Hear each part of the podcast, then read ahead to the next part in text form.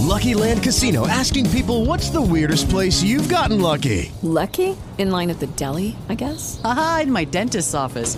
More than once, actually. Do I have to say? Yes, you do. In the car before my kids' PTA meeting. Really? Yes. Excuse me, what's the weirdest place you've gotten lucky? I never win and tell. Well, there you have it. You can get lucky anywhere playing at LuckyLandSlots.com. Play for free right now. Are you feeling lucky? No purchase necessary. Void where prohibited by law. 18 plus. Terms and conditions apply. See website for details.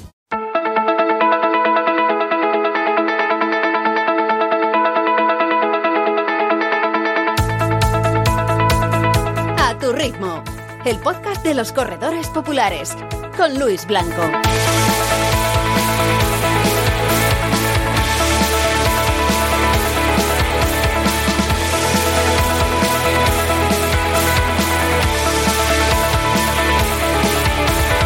Hola, ¿qué tal? ¿Cómo estáis? Bienvenidos una vez más. Esto es A Tu Ritmo, el podcast dedicado al mundo de los corredores populares, el podcast del running que llega como cada lunes a todos los que nos estáis siguiendo en directo y como cada semana, dependiendo del día que lo escuchéis y la hora que lo escuchéis, a los que lo descargáis o le das al play en las diferentes plataformas de podcast en las que estamos. Estamos, ya sabéis, pues en Spotify, en Evox, en Apple Podcast, en Google Podcast, en Spreaker en ese mismo lugar, precisamente en Spreaker, el app de Spreaker, nos dan la posibilidad de emitir en directo. Si queréis, los lunes a las 7 de la tarde nos podéis escuchar el audio en streaming. Eh, también eh, podéis seguirnos en www.correaturritmo.com, nuestra página web, donde también podéis dar al play mientras eh, estamos haciendo la grabación de este podcast y escucharnos los lunes a las 7 de la tarde, pero donde nos siguen también los lunes a las 7 de la tarde muchos amigos es en la retransmisión que hacemos en Facebook Live en nuestra cuenta, arroba corre a tu ritmo. Ya está también preparado y es el que envía la señal precisamente para que nos veáis, además de escucharnos en eh, Facebook, nuestro compañero Chema Martínez Pastor. Hola Chema, ¿qué tal? ¿Cómo estás? Muy buenas, bienvenido. Buenas tardes Luis, todo listo desde la mesa de control de televisión. Bueno, en este caso... ya, estamos, ya estamos en directo en Facebook Live con nuestros amigos, ya nos están saludando, además hoy déjame también que, felicite el día de fiesta a, la gente que nos sigue desde Madrid, ¿no? que hoy día 9 de noviembre es la fiesta de la Almudena, por lo tanto muchos eh, seguidores de Madrid eh, supongo que tendrán la oportunidad de seguirnos, ya sabemos que muchos eh, os toca trabajar. en estos horarios y no nos podéis seguir habitualmente en directo. Por ejemplo, es el caso de Sergio Darío, que me temo que sí está trabajando, porque nos dice buenas tardes para todos. Hoy os escucho desde el centro de operaciones de la EMT en la ELIPA.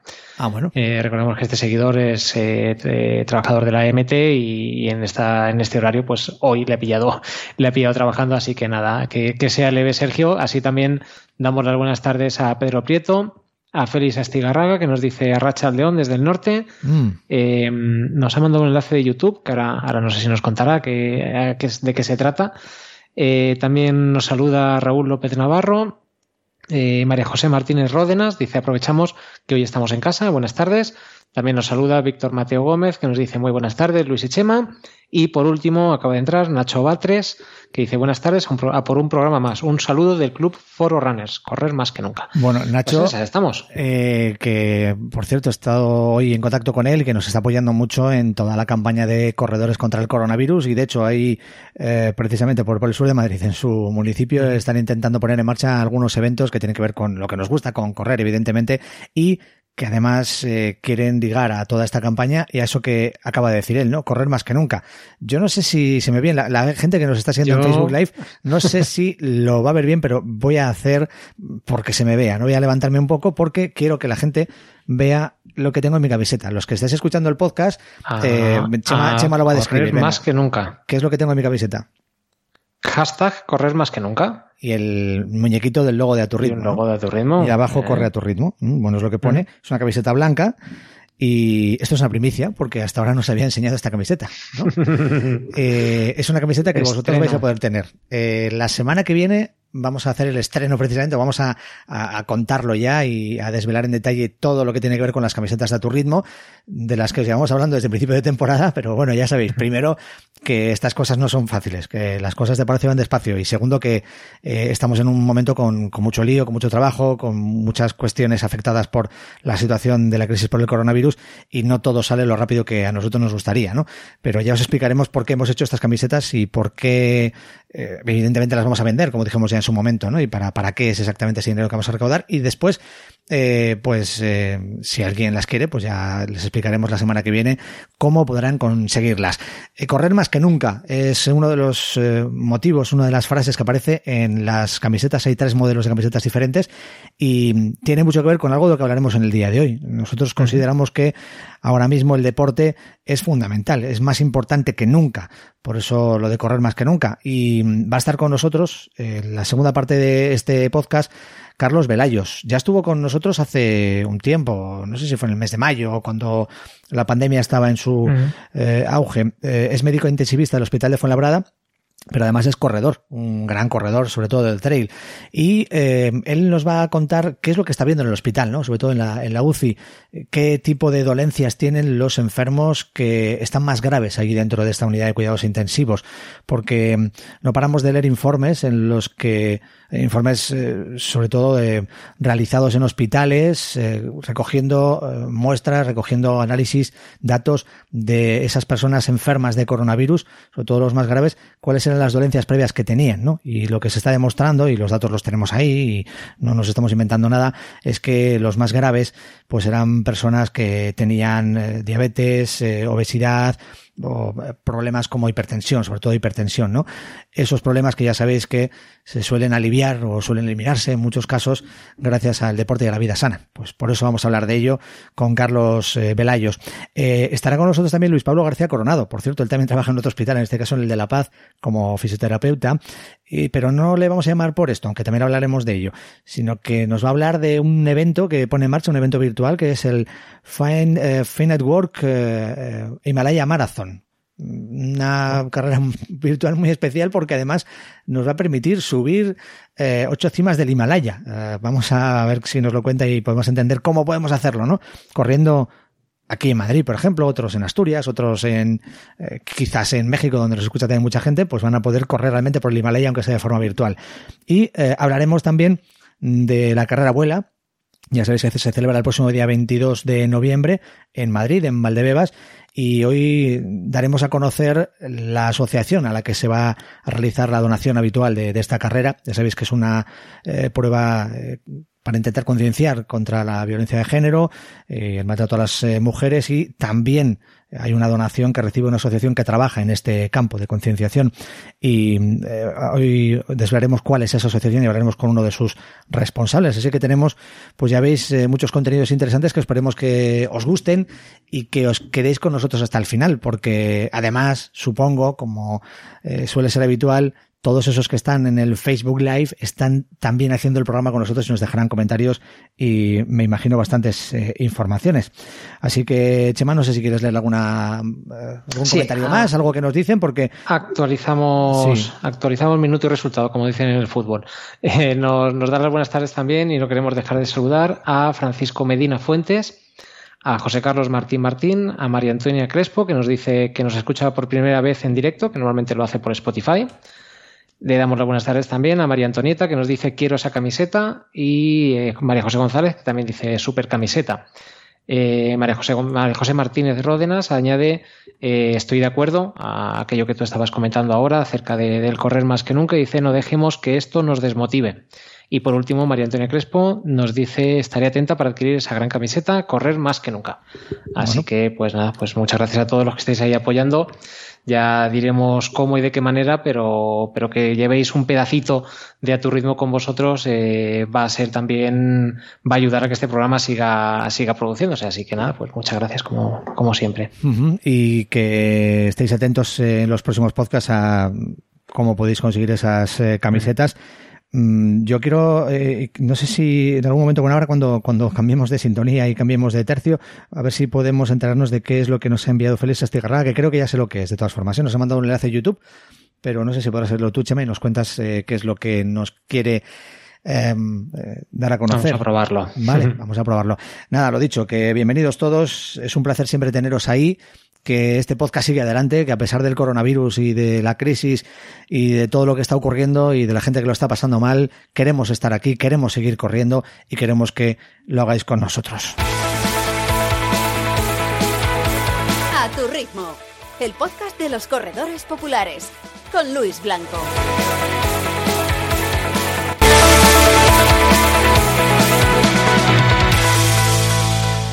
Este a tu ritmo que comenzó hace ya pues eh, casi 10 años, bueno, va a cumplir 10 años eh, eh, en octubre, en septiembre de 2021, pero que ya cumple su décima temporada y estamos en el número 11 de la décima temporada, en concreto, en el programa, en el capítulo número 11 de la décima eh, temporada. Ese programa que, como decimos, lo hacéis también vosotros. No solo podéis estar en directo o si es que tenéis la posibilidad, evidentemente, mm, los lunes en Facebook Live o también en el streaming a través de nuestra página web, sino que podéis escucharnos, como decía, en las diferentes plataformas y en las redes sociales, porque si queréis dejarnos algún comentario, si queréis hacernos alguna sugerencia o criticarnos algo, ya sabéis que también está Twitter, ahí en Twitter estamos eh, también como arroba corretorismo, también estamos en eh, otras redes sociales eh, como Instagram y bueno, en el propio Facebook, que ya sabéis que, ahí está también disponible no solo el Facebook Live, sino el vídeo una vez que eh, ya se ha terminado la retransmisión.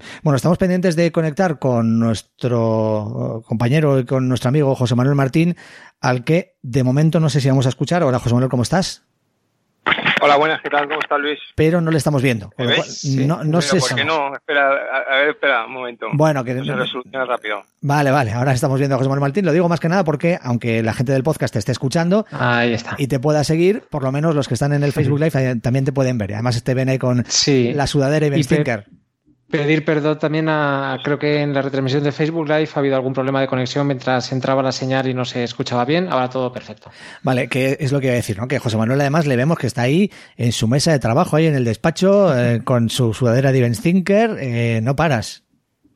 Aquí estamos preparando el dualón de, y la carrera abuela que tenemos en breve. Bueno, y Stinker ya sabéis que eh, organiza carreras, muchas al cabo del año. Este año, por desgracia, bastantes menos, pero hay que decir que desde septiembre, eh, que realizaron la primera y fue el primer eh, organizador de carreras, la primera empresa organizadora de carreras que se puso, que se remangó y, se puso al trabajo y eh, primero organizó un Duathlon Cross. Eh, después se ha organizado más, más carreras. eh, ahora eh, tiene precisamente este mes de noviembre otras dos. Mm, Antes de hablarle de la carrera abuela, que es el próximo 22 de noviembre, nada, a la vuelta de la esquina, este mismo domingo, tenéis otro dualón, en este caso un dualón de carretera, ¿no? Eso es, tenemos la décima edición del dualón de Valdebebas, que es de carretera en este caso. Hace, bueno, en septiembre hicimos el cross, que fue con el que empezamos la era post-COVID. y, nada, en este pues ya es un clásico, es eh, eh, nuestro dualón de carretera, también eh, solidario a favor de la asociación Luchamos por la Vida. Así que nada, deseando, deseando que llegue el domingo para, para que disfrute la gente otra vez. En este caso, en el- la Comunidad de Madrid, para la gente que nos escucha de fuera, desde fuera, mm, la situación del coronavirus no está tan mal como en otros lugares y eso, mm, al menos eh, según las autoridades, ha eh, provocado que no haya tantas restricciones o no haya ciertas restricciones que en otros lugares sí que impiden que se celebre, sí que impiden que se celebren carreras, ¿no? Por ejemplo, en el País Vasco o en Andalucía. Pero en el caso de, de Madrid, de momento sí que eh, la normativa permite realizar esas carreras y por tanto, por eso de momento se mantiene ese dualón y por supuesto la carrera abuela. Sí, de momento, mientras que las cosas no cambien, pues eh, nosotros vamos a seguir haciendo todo, todo lo que nos dejen. En este caso, la carrera, el dualón eh, y la carrera abuela. Y nada, yo creo que eh, se está demostrando en cada, en cada evento que se hace que, que los eventos deportivos son, son seguros, eh, que los hacemos con toda la seguridad que se puede y que, y que la gente disfruta y no se hace y no hay Ujú. Y eh, además, en el caso del dualón, bueno, también en, en otros eh, hay respaldo por parte de las federaciones. En este caso, además, es una prueba de la federación, o sea, en la que también está la Federación Madrileña, ¿no? De, de triatlón. Sí, sí, sí.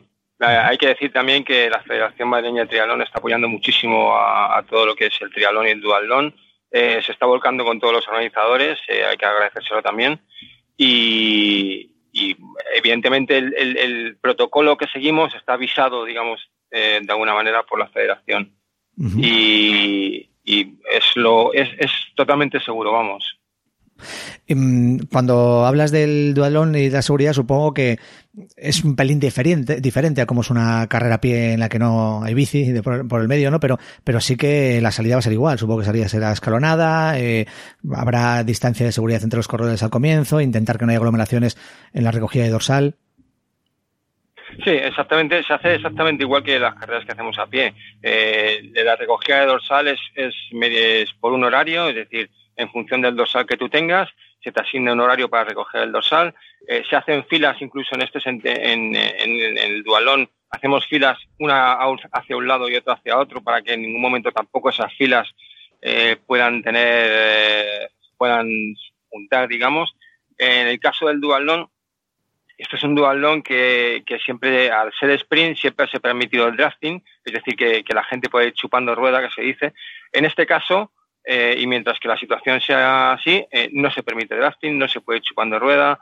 Em, eh, en el RAN 2, que mm, se corre por una, por una zona en la que los corredores podrían juntarse, vamos a poner unos conos también para delimitar una zona por donde no pueden pasar los corredores para que no puedan no puedan ir eh, juntos, o sea, no puedan ir y volver eh, sin distancia de seguridad. Es decir, eh, tomamos todas las medidas de seguridad posibles para que, para que sea seguro. En el caso del de, el dualdón, que luego también se repetirá en la carrera abuela, me imagino que después, lo que decía antes, ¿no? en la entrega de, dorsales y posteriormente también en la entrega de trofeos y demás, hay medidas ¿no? de, de seguridad anti-COVID. Sí, sí, sí, sí. Eh, lo que comentábamos, eh, en la entrega de dorsales eh, se tiene, se toma la temperatura, se identifica cada corredor, cada corredor va a llevar una pulsera identificativa como que ha pasado los controles y, él es a la, hora de hacer la inscripción, cada, cada corredor o cada dualeta tiene que aceptar una serie de, de documentos entonces, eh, al, poner esa, pulsera, nosotros identificamos que ese corredor es el que ha aceptado, o sea, que esa persona es el que ha aceptado los documentos, porque además tiene que enseñarnos el DNI también. Eh, a la recogida, en, la entrega de trofeos, como sabéis, en este caso se ponen sobre, sobre una mesa, se desinfectan y son las personas que van a recoger, las personas que han ganado esos trofeos, los que cogen esos, los que cogen los trofeos y nosotros no se los damos, así no hay. Si no hay contacto, ¿no? Eso es. Eh, ¿Se nos ha ido José Manuel? Sí, ah, ya desconectado. Se ha desconectado. Ahora, ahora está. Sí, nada, que, que me han llamada. Nada, que, decías que, no hay contacto, que no hay una persona, este caso una autoridad, que se la entregue y no, no hay contacto de las manos, ni alguien toca previamente el trofeo antes de que lo recoja, en este caso, el ganador. Mm, eso es. Eh, una vez que está desinfectado, solo lo toca el ganador. Vale. Em, eso eh, es lo que habéis hecho en varias carreras, ¿no? En la última en un cross en el Parque Valdebebas, también en la misma zona de Madrid, en, el distrito de Hortaleza, eh, también lo hiciste en la carrera del Trofeo de los Corazones, en el Parque Juan Carlos I de Madrid. Bueno, habéis hecho muchas carreras. Eh, ¿Cuál ha sido la reacción que habéis recibido, los comentarios que os han llegado, primero de los corredores, segundo de las autoridades y tercero del público en general. No sé si ha habido comentarios muy positivos, alguno negativo. ¿Qué es lo que os dice la gente? Eh, bueno, eh, comentarios de los corredores han sido todos positivos. Todos están, eh, todos nos han agradecido el esfuerzo que hacemos, las medidas de seguridad. Todos están muy contentos con las medidas de seguridad que estamos llevando. Todos están siguiendo el protocolo em, alderillo, es decir, todo el mundo es consciente de que las cosas las tenemos que hacer bien, no solo nosotros, sino también los corredores, y todo, está, todo el mundo está siendo muy responsable. Es decir, por la parte de, los corredores, la verdad que estamos teniendo un feedback muy bueno. De hecho, Carrera Abuela, que es el 22 de noviembre, la semana pasada ya cerramos inscripciones y cerramos eh, lista de espera y cerramos todo, con lo cual quiere decir que a la gente le está gustando cómo hacemos las cosas y que la gente tiene ganas de correr. Las autoridades, pues qué decir, mm, vosotros conocéis a Alberto, que es un concejal de Hortaleza, que es eh, donde estamos haciendo todo. Y no solo no solo que no solo nos está apoyando en cada evento sino que corre cada evento menos el dual no que yo creo que la bicicleta no se le da bien. Pero todo lo que son las carreras él viene a todas las carreras y participa a todas las carreras con lo cual em, es más que evidente que él cree en, el deporte y cree en los eventos seguros. Por eso no solo los, no solo los autoriza sino que participan ellos.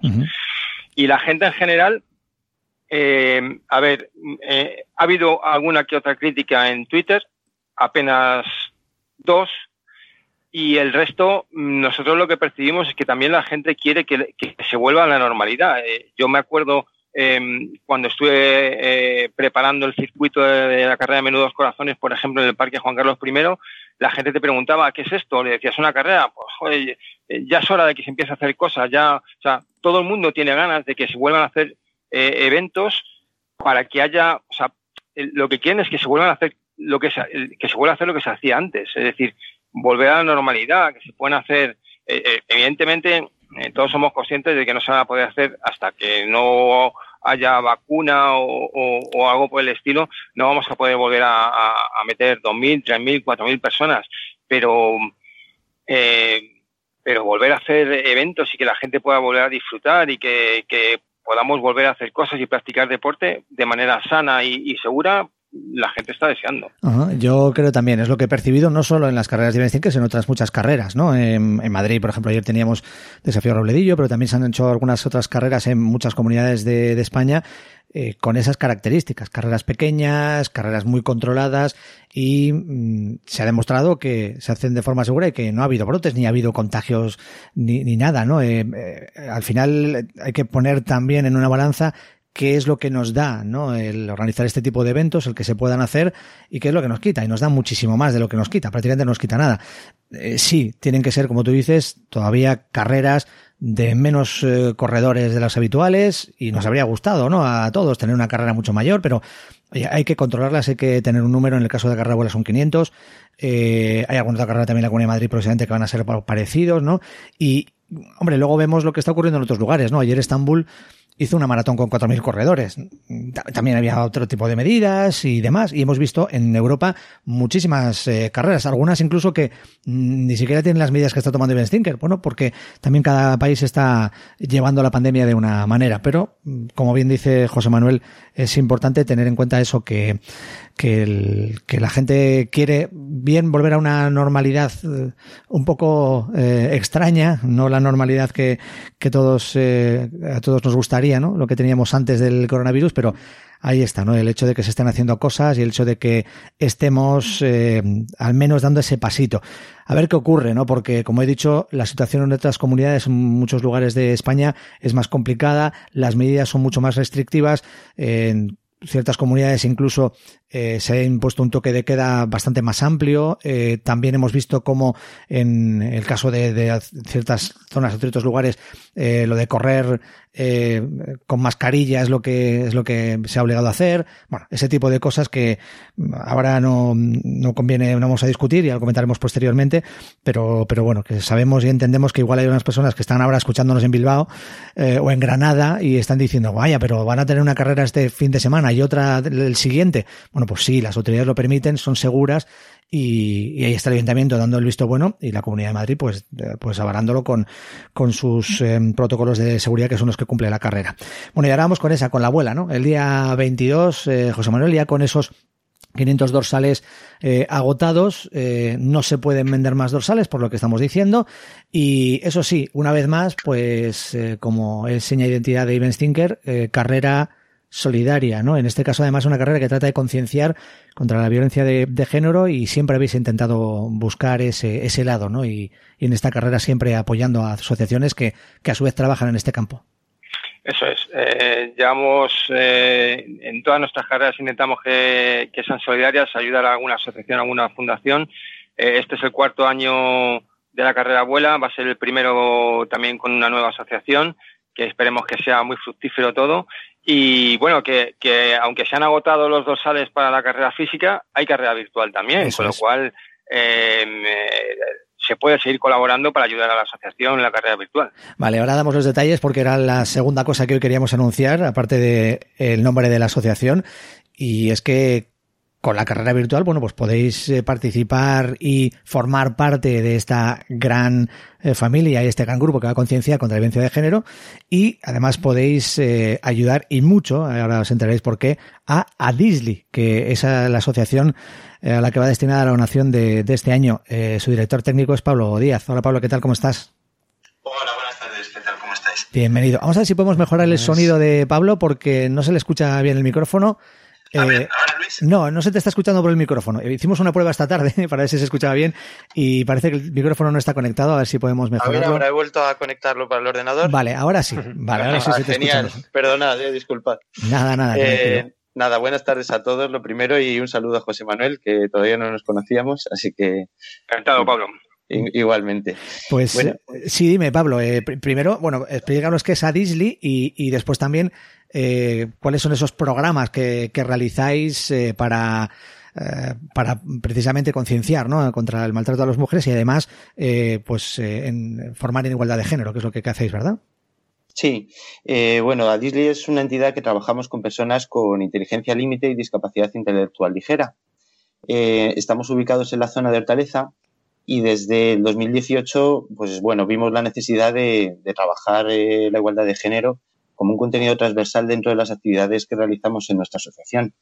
Eh, a partir de ahí constituimos dos grupos, eh, uno de hombres por la igualdad y otro de mujeres por la igualdad, y venimos desarrollando con ellos eh, un programa eh, desde hace dos años y a partir de ahí pues surgieron muchas colaboraciones, ¿no?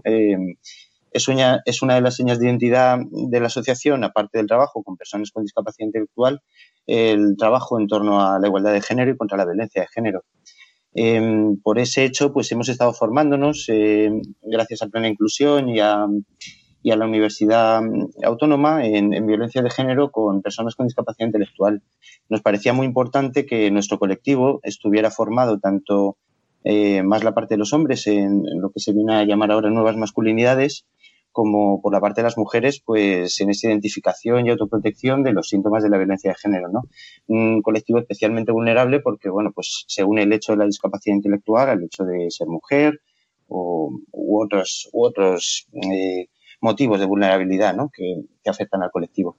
Entonces, bueno, pues eh, empezamos ya, como os digo, desde 2018 y, y, lanzamos un montón de actividades eh, pues en relación con el ayuntamiento eh, y sobre todo nos interesa participar en, en entornos comunitarios, ¿no? Eh, en formar parte del diálogo que se está construyendo en torno al género desde hace unos años en, en este país y, y, ser uno más de los agentes claves que nos lleve a la transformación de la sociedad, ¿no? Uh -huh. A una sociedad más igualitaria. Sí, porque eh, creo además que eh, vosotros precisamente formáis a muchas personas de la asociación, ¿no? Y, y después uh -huh. esas personas van, ofrecen charlas eh, en diversos lugares, en centros sociales, en, en este caso, sobre todo en la zona de Hortaleza, donde vosotros tenéis eh, vuestro ámbito de acción, ¿no? Eh, más concreto. Y, y, y, son esas personas, ¿no? Las que realizan esa, esa labor, ¿no? Personas sí, con claro. discapacidad intelectual que también ofrecen esas charlas, ¿no? Eso es. Eh, por eso, ya te digo, llevamos cuatro promociones de este curso de formación. Entonces ahí se forma un profesional y una persona con discapacidad. Uh -huh. Y luego eh, la formación recibida pues se replica en, en, centros de atención social, en colegios, eh, por ese tándem formador, ¿no? Entre, la, entre, el técnico de apoyo y la persona con discapacidad intelectual. De hecho, eh, una de las personas que se formó en las primeras promociones ahora va a ser formadora de ese curso que se da sobre violencia de género a, a futuros formadores, ¿no? O sea que cada vez vemos cómo, cómo se está abriendo un espacio importante para la inclusión de las personas con discapacidad en, en todos los ámbitos de la vida y, y nada, queremos estar ahí y, y, sobre todo que estén las propias personas, ¿no? que es lo importante, que, que, vayamos teniendo el cambio actitudinal que se necesita para ver que las personas con discapacidad intelectual eh, pues tienen mucho que aportar a la sociedad. ¿no? Nosotros decimos a veces que hay que cambiar la mirada eh, de persona beneficiaria a persona beneficiosa, ¿no? Que, que, yo creo que es la anterior es la que tenemos instalada y, y la segunda es la que tenemos que, que hacer llegar a, a, la sociedad porque, porque es así, no, no, es de ninguna otra manera. O sea, realmente eh, son personas que pueden formarse y desarrollar prácticamente cualquier tipo de actividad y, y nada, falta que nosotros eh, generemos más espacios y oportunidades para esa inclusión en la sociedad. Uh -huh. Además, creo que habéis hecho una exposición, bueno, hicisteis, hicisteis algo ¿no? en la propia sede sí. de la asociación, eh, en este caso una, de una manera también de llamar la atención ¿no? ante, uh -huh. ante el maltrato a la, a la mujer. Eh, ¿Qué es lo que hicisteis y creo que se mantiene? Sí, sí, sí. Hicimos eh, el grupo de mujeres, eh, pues durante el año 2018 recogieron todos los nombres, edades y procedencia de, de, las mujeres víctimas de violencia de género en ese año en España, ¿no? Entonces eh, colocamos todos sus nombres ¿no? en, en, unos marcos que están, que están allí en, en, uno de los espacios de la asociación, junto con algunas fotos de las mujeres de la entidad y, y bueno, y un manifiesto que se creó. eh, bueno, no pasa de ser una manera de, recordar a todas esas víctimas, pero, pero nos parecía importante que tuvieran ese espacio, ¿no? Que no, que dejaran de ser solo un número, que ahora con lo del coronavirus también estamos muy acostumbrados a ver números que pasan como si nada, ¿no? Y que son fallecimientos diarios. Pues en el caso de la violencia de género creíamos que estaba pasando un poco lo mismo, ¿no? Que, que ya estamos un poquito insensibilizados en algún momento y otra mujer, otras dos mujeres, era un goteo constante, ¿no? Y quisimos eh, bueno, pues hacer ese pequeño homenaje y recordatorio a, todas esas mujeres víctimas.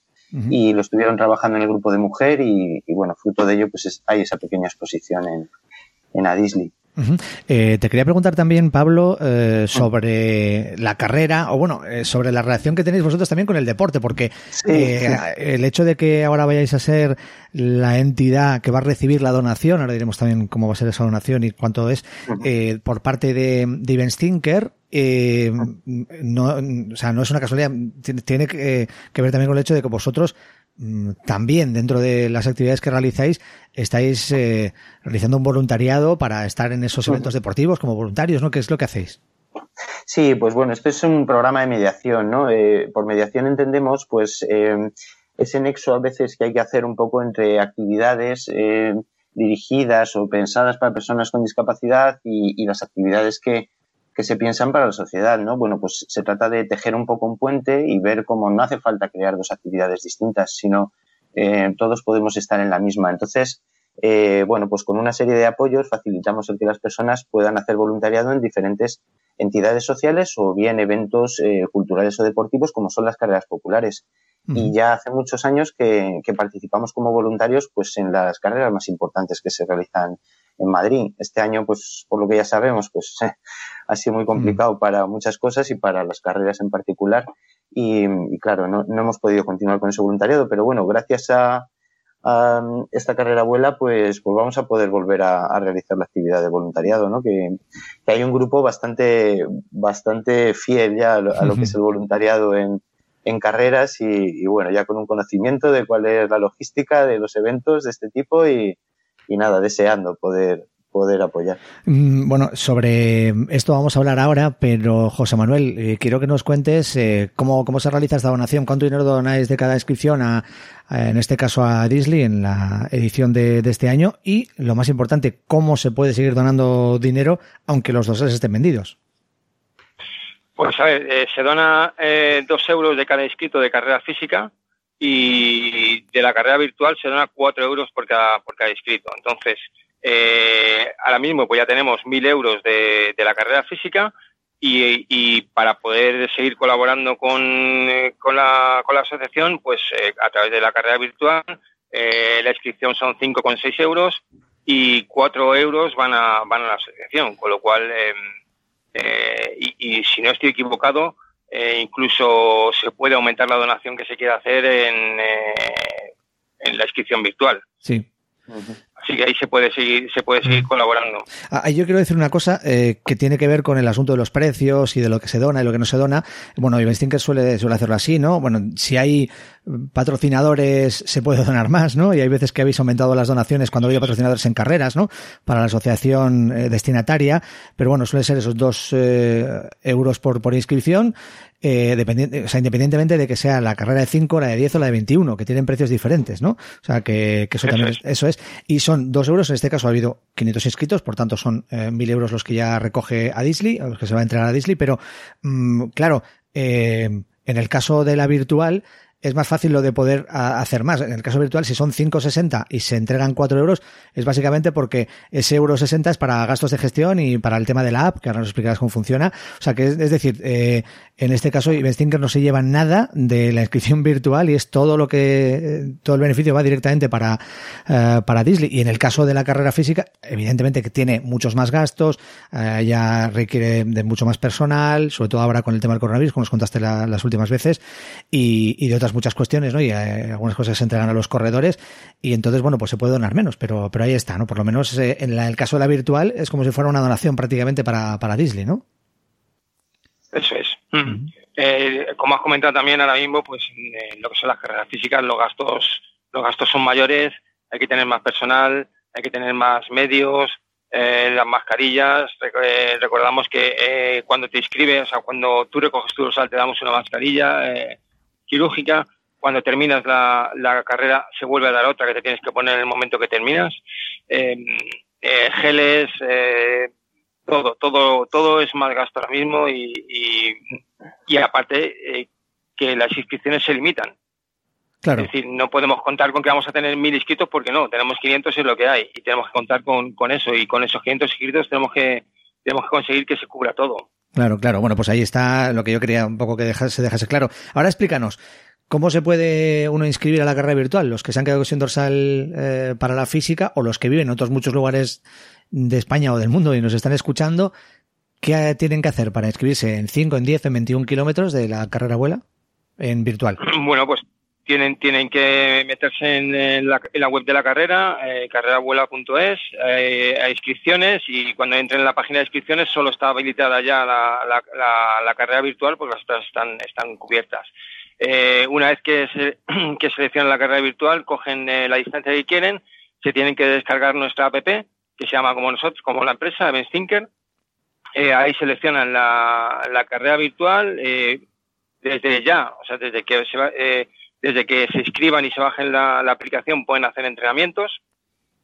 Eh, para, para, poder reconocer, eh, o sea, una vez que entras eh, en la aplicación, tienes que meter tu DNI y tu fecha de nacimiento, si no estoy equivocado, y ya puedes hacer todos los entrenamientos que quieras. A partir de la fecha en la que, en la que ya la carrera está activa, ahí puedes registrar tus tiempos ya y, puedes, puedes hacer los, los entrenamientos, o sea, las participaciones que quieras no creo que los de 21 estén todos los días ahí dándole, pero vamos, que, que si quieres hacer 5 kilómetros, por ejemplo, pues puedes hacer 4 intentos si quieres mm. y al final el, el, último es el que se queda registrado. Vale, el último... O sea que si, si le das a volver a hacer, te toma el tiempo del que haces. Corres el riesgo tú de que te salga mejor o que te salga peor.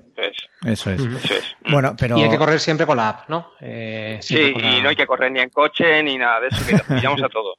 vale, vale. Hay, hay, que correr con la app, hay que descargarse esa app, la de Event Stinker, no solo por esa carrera, sino por otras muchas eh, carreras que organiza, pero antes inscribirse en esa carrera virtual y, bueno, eso que con la app además queda registrado y después hay una clasificación también de la, de la carrera virtual en cada una de las tres distancias, 5, 10 o 21 kilómetros. Entiendo que igual puede hacer, alguien puede hacer durante el fin de semana 5, 10 y 21. Un día hace 5 y 10 y otro día hace 21, puede ser. Eh, pero para eso se tiene que escribir tres veces. Ah, pero, mejor. Solo vale para una distancia. Mejor, mejor. Oye, pues escribe tres veces y además, pues, eh, en este caso, pues más dinero para, para Disney. Bueno, eh, poder puede, poder puede. Vale, vale. Eh, Pablo, eh, desde a Disney, pues eso, eh, vamos a estar en contacto también en estos próximos días, ¿no? Para eh, poder promocionar muy bien todo esto, ¿no? Y sobre todo la parte virtual. ¿Qué, qué os parece que se estén haciendo eh, carreras, tanto físicas como virtuales, que se esté incentivando el, el deporte? Hombre, pues yo creo que, que, es que es lo que toca, ¿no? Que, que, de alguna manera pues nos reinventemos y nos ajustemos a las condiciones, pero que, que intentemos seguir con, con, nuestra vida más allá del coronavirus, ¿no? Y, bueno, todo lo que sea deportivo, pues además ayuda mucho en esta situación, ¿no? En la que mucha parte de la población está confinada o se reducen nuestros movimientos. Nosotros lo, notamos especialmente con nuestros participantes, ¿no? El tiempo que estuvieron sin sus actividades de deporte, fútbol, baloncesto, natación, pues la verdad es que lo han sentido bastante y a la que pudimos, eh, cuando se inició la desescalada, retomar la actividad, pues, pues estaban deseando, ahí estaba todo el mundo. Entonces, bueno, pues tiene muchos efectos físicos, emocionales y, y bueno, creo que, sí. que es colaborar de, de, de, que podamos continuar un poco con la vida, pese a las medidas que hay que, que, hay que tomar, por supuesto, la responsabilidad, pero que, que podamos también continuar con nuestra labor cada uno. ¿no? Porque vosotros, Pablo, utilizáis ya dentro de vuestros programas el deporte como una forma de, de inclusión o de, de, actividad para estas personas, ¿no? Sí, totalmente. Eh, bueno, nosotros tenemos tres especiales deportivas. Eh, antes tuvimos running también. Lo que pasa es uh -huh. que nos cayeron eh, tres de los cinco corredores y bueno, ya, ya fue un poco insostenible. Pero, por ejemplo, con el fútbol, ¿no? Pues participamos de la Liga Genuine. Yo no sé si habéis oído hablar de ella. Representamos al Atlético de Madrid. Uh -huh. y, y, juegan todos los equipos, o bueno, casi todos, de primera y de segunda división. Tenemos torneos eh, por distintas sedes en toda España y bueno, la verdad es que es, es una competición alucinante para los participantes y, y, que está teniendo trascendencia también en medios, ¿no? Y, uh -huh. Y bueno, que eh, sitúa un poco también a la discapacidad pues dentro del ámbito del resto de actividades que realizamos los demás. y, y, nada, y luego es que lo que veníamos hablando, ¿no? Es que esa actividad física, el salir, relacionarse, hacer trabajo en equipo, el seguir un poco las normas de juego, eh, es muy motivante y, y, a la vez muy beneficioso para los participantes. Así que, nada, eh, el deporte es una de las facetas fundamentales de, de la calidad de vida, ¿no? Que al final es lo que intentamos trabajar, mejorar la calidad de vida de los participantes y, y, este es uno de ellos, ¿no? Ese bienestar físico y emocional. pero, pero, yo creo que estando en Hortaleza deberíais hablar con los de Valdebebas también, ¿no? Sí. bueno, es un problema porque hay muchos de los participantes de, del equipo de fútbol que son del Real Madrid, ¿no? Esto va a competir por la y a veces, a veces es un poco complicado de gestionar emocionalmente. Vamos, una vez que se pone la camiseta del Atleti lo dan todo. Por bueno, bueno. Hay... Otra cosa es cuando juegan la Champions, pero... Le, le, ha salido el amor por los colores blancos a José Manuel. Le ha salido de no, que, eh, quería eh, comentar que algo hay que hacer, ¿no? Con ese eh, un grupo de running que al final uh -huh. se, se, desmembró y que eh, se disolvió. Yo vamos a intentar poner en marcha algo ahí, vamos a hacer algo, ¿eh? Que, genial, que, que también eh, eh, vosotros además hacéis algo que nos gusta mucho a nosotros, sobre todo a Chema y a mí, y es que hacéis un programa de radio podcast también, ¿no? Eh, sí. por ahí tenéis, tenéis un, a ver si me paso por ahí un día y veo cómo es ese estudio que tenéis montado y cuál es esa actividad porque me apetece mucho conocerla. Así que. Pues nada, efectivamente, si estamos con radio y ha sido una colaboración genial y, y, que mantenemos ¿no? con Radio Enlace, que mm. es una emisora local de, de, allí del distrito de Hortaleza y, y, que son un primor toda la gente que, que colabora y que trabaja allí. Y ahora, bueno, pues por la situación de COVID hemos tenido que salir de, de la emisora, ¿no? De Radio Enlace y hemos montado un pequeño estudio de radio en Adisli. Y entonces, bueno, pues tenemos dos grupos de, de radio. Eh, yo os invito a que los escuchéis a través de la página de Radio Enlace, eh, Adisleando en las Ondas, y, y, ahí podéis seguir los programas de los participantes. Adisleando eh, en las ondas. De los más variados. Sí, Qué sí, bonito sí. El, el, nombre. Radio Enlace, que además es una de las emisoras eh, de barrio, una de las emisoras comunitarias más importantes de España y más antiguas, ¿no? De las que siguen en marcha. Eh, hay que eh, también resaltar la labor que han realizado durante muchísimo tiempo en, zonas, ¿no? En, barrios, dando voz a, los vecinos y, luego también, pues, dando voz a la cultura, sobre todo, y al, y al deporte, que, que nos consta que lo hacen y sobre todo Radio Enlace donde, donde hay grandes profesionales y donde tengo algunos, algunos buenos amigos también.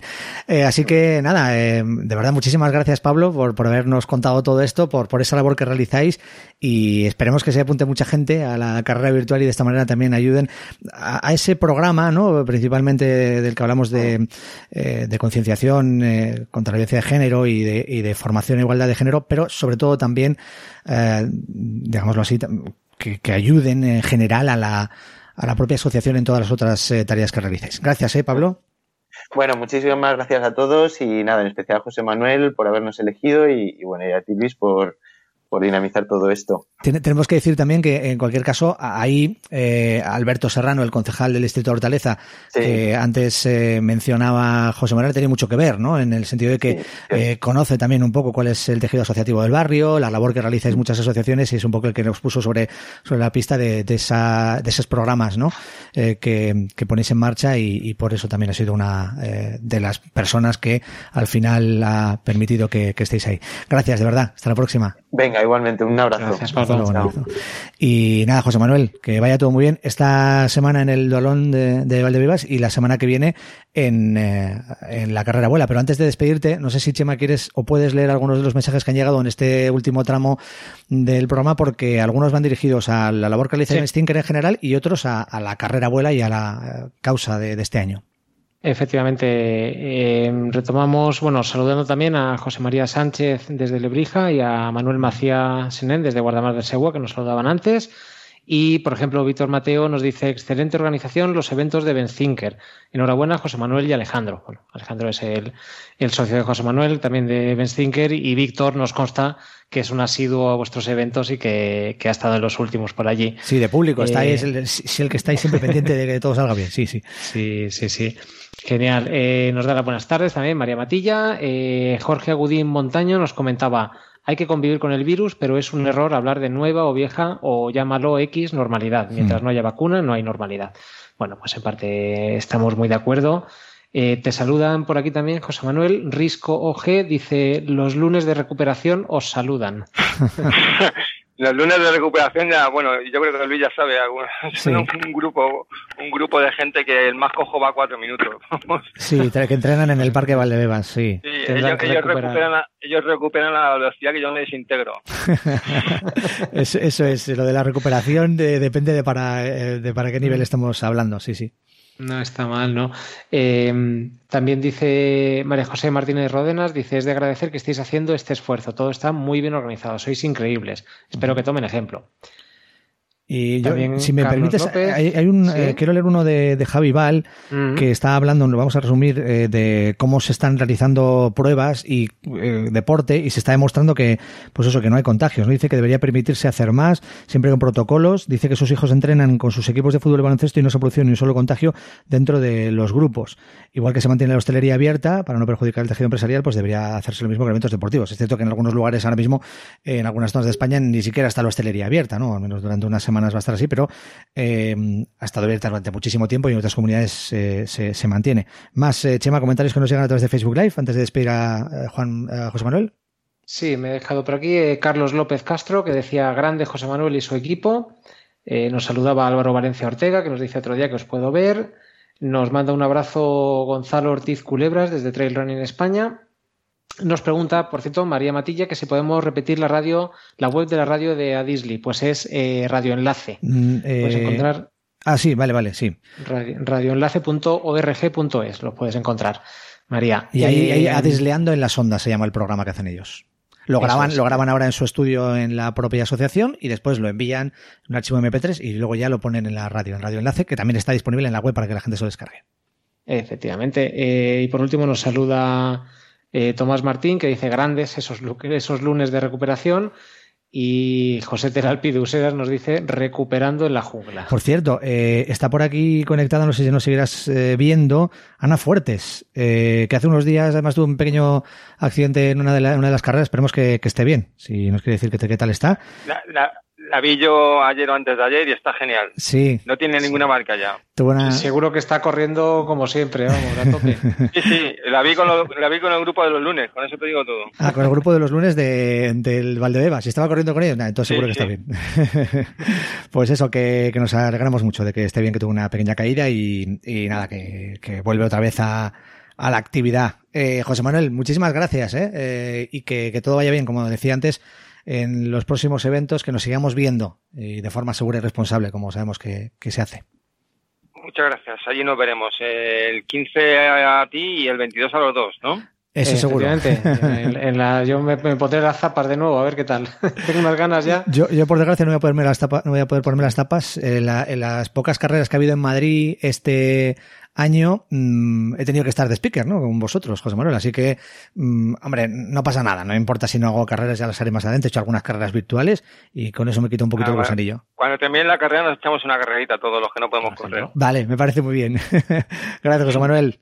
Hasta la próxima. Un abrazo, José. Pues eh, se va José Manuel Martín. Eh, quería decir que mm, esto que esto que, me, que acaba de decir ahora mismo José Manuel me recuerda algo eh, que hacían eh, los organizadores de la San Silvestre Vallecana, en este caso el staff de la SLAP, cuando ellos, eh, claro, tenían que, tienen que trabajar y no pueden luego participar en la carrera, ¿no? Entonces, ¿qué, qué hacían? Pues creo que era la noche anterior a la carrera, eh, muchos miembros del staff eh, salían por su cuenta, corriendo, eh, pues como si fueran por la calle normalmente a correr a entrenar, y hacían el recorrido de la San Silvestre Vallecana.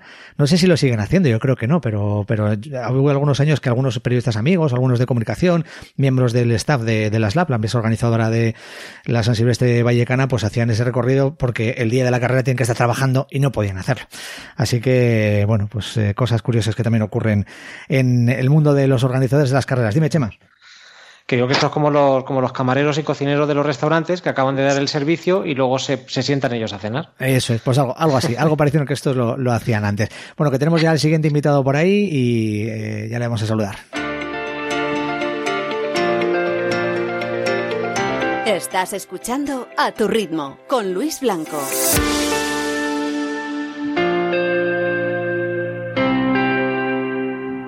Bueno, pues nuestro invitado también repite en A tu ritmo, es Luis Pablo García Coronado. ¿Qué tal, Luis Pablo? ¿Cómo estás? Muy bien, ¿y vosotros qué tal? ¿Cómo estáis? Muy bien. Te oímos fuerte y claro. Eh, y además, eh, los que te pueden ver en Facebook Live y nosotros que te estamos viendo por, por Skype, eh, podemos distinguir que tú en la camiseta llevas ahí unas siluetas de unos corredores que además vigilan un barrio, ¿no? Los hombres del barrio. Los hombres del barrio, que yo soy uno de ellos, ¿eh? Sí. No tengo tanto cariño. Sí, yo soy el que estoy aquí al lado de Chema. Vale, está Chema Martínez por ahí. Chema Martínez y luego pues unos vecinos de Chema que son los famosos. Tú no, el otro Chema El Martínez. otro Chema no. Martínez. y los otros vecinos del barrio que eran los que cuidaban, apatrullando la, la ciudad, ¿no? Como decía aquel. Sí, que estaba bueno, en, ese, en ese barrio y eh, solías quedar para, para correr, ¿no? Y hacer unos entrenamientos, unos entrenamientos, pues un poco como los que decía hace un momento José Manuel, ¿no? Cuando se refería a la gente que entrena ahora en el Parque Valdebebas, que se monta ahí un grupo que el más rápido, o sea, que el más lento va a cuatro cuando recupera. va a cuatro y pico, vale, no vamos a exagerar. Pero sí, vosotros también le dabais un poquito de caña, ¿no, Luis Pablo? Estos daban miedo, sí, la verdad es que daban miedo. Por suerte yo ya les dejé ir un poquito, pero sí, sí, se corría, se empezaba suave, por debajo de 4 y se terminaba algunos días a 3.30. Entonces, volvía de- sí, sí, entonces imagínate, Suave, dice. menudo calentón. Bueno, Luis Pablo, tú nos vas a hablar de otra carrera, en este caso virtual, eh, que, que nos ha llamado bastante la atención. A ver si puedo pronunciarla bien. Si eh, el, el nombre es eh, Finet Work Himalaya Marathon. ¿O cómo es? Finetwork y Malaya Maratón, eso es. Vale, vale. Eh, antes de nada, ¿por qué es esto de Finet Work? ¿Por qué se llama así? Finetwork es el patrocinador que ha puesto el naming de la carrera. Ah. Por suerte, esto de las carreras virtuales, eh, bueno, pues ahora este año nos ha tocado reinventarnos a todos y estamos viendo los que organizamos carreras virtuales que al final la estrategia es el patrocinio, porque si no, a base de las cuotas de, de inscripción es muy complicado. Entonces, el tener un patrocinador lo que hace es la facilidad de hacer un evento gratuito, que es lo que es. O sea, Finetwork Himalaya Marathon, que la página web es himalayamarathon.com, es un evento totalmente, totalmente gratuito. Eh, eh, bueno, cuéntanos un poco más. ¿Quién es este patrocinador? ¿Qué hace? Finetwork es una compañía de ADSL y de, son los que patrocinan a la selección española de fútbol. Ahora también es una empresa que, que viene de fuera, que ha llegado con muchas ganas y sobre todo con muchas ganas de vincularse al deporte, que para nosotros es Mm. una es una gran noticia y que recién llegados, recién aterrizados, apostando por, por el deporte fuerte en España, que es el fútbol, que dediquen ahí un, un poquito de inversión a- al mundo del running, pues yo creo que es una, que es una, una alegría inmensa y es de, y es de agradecer.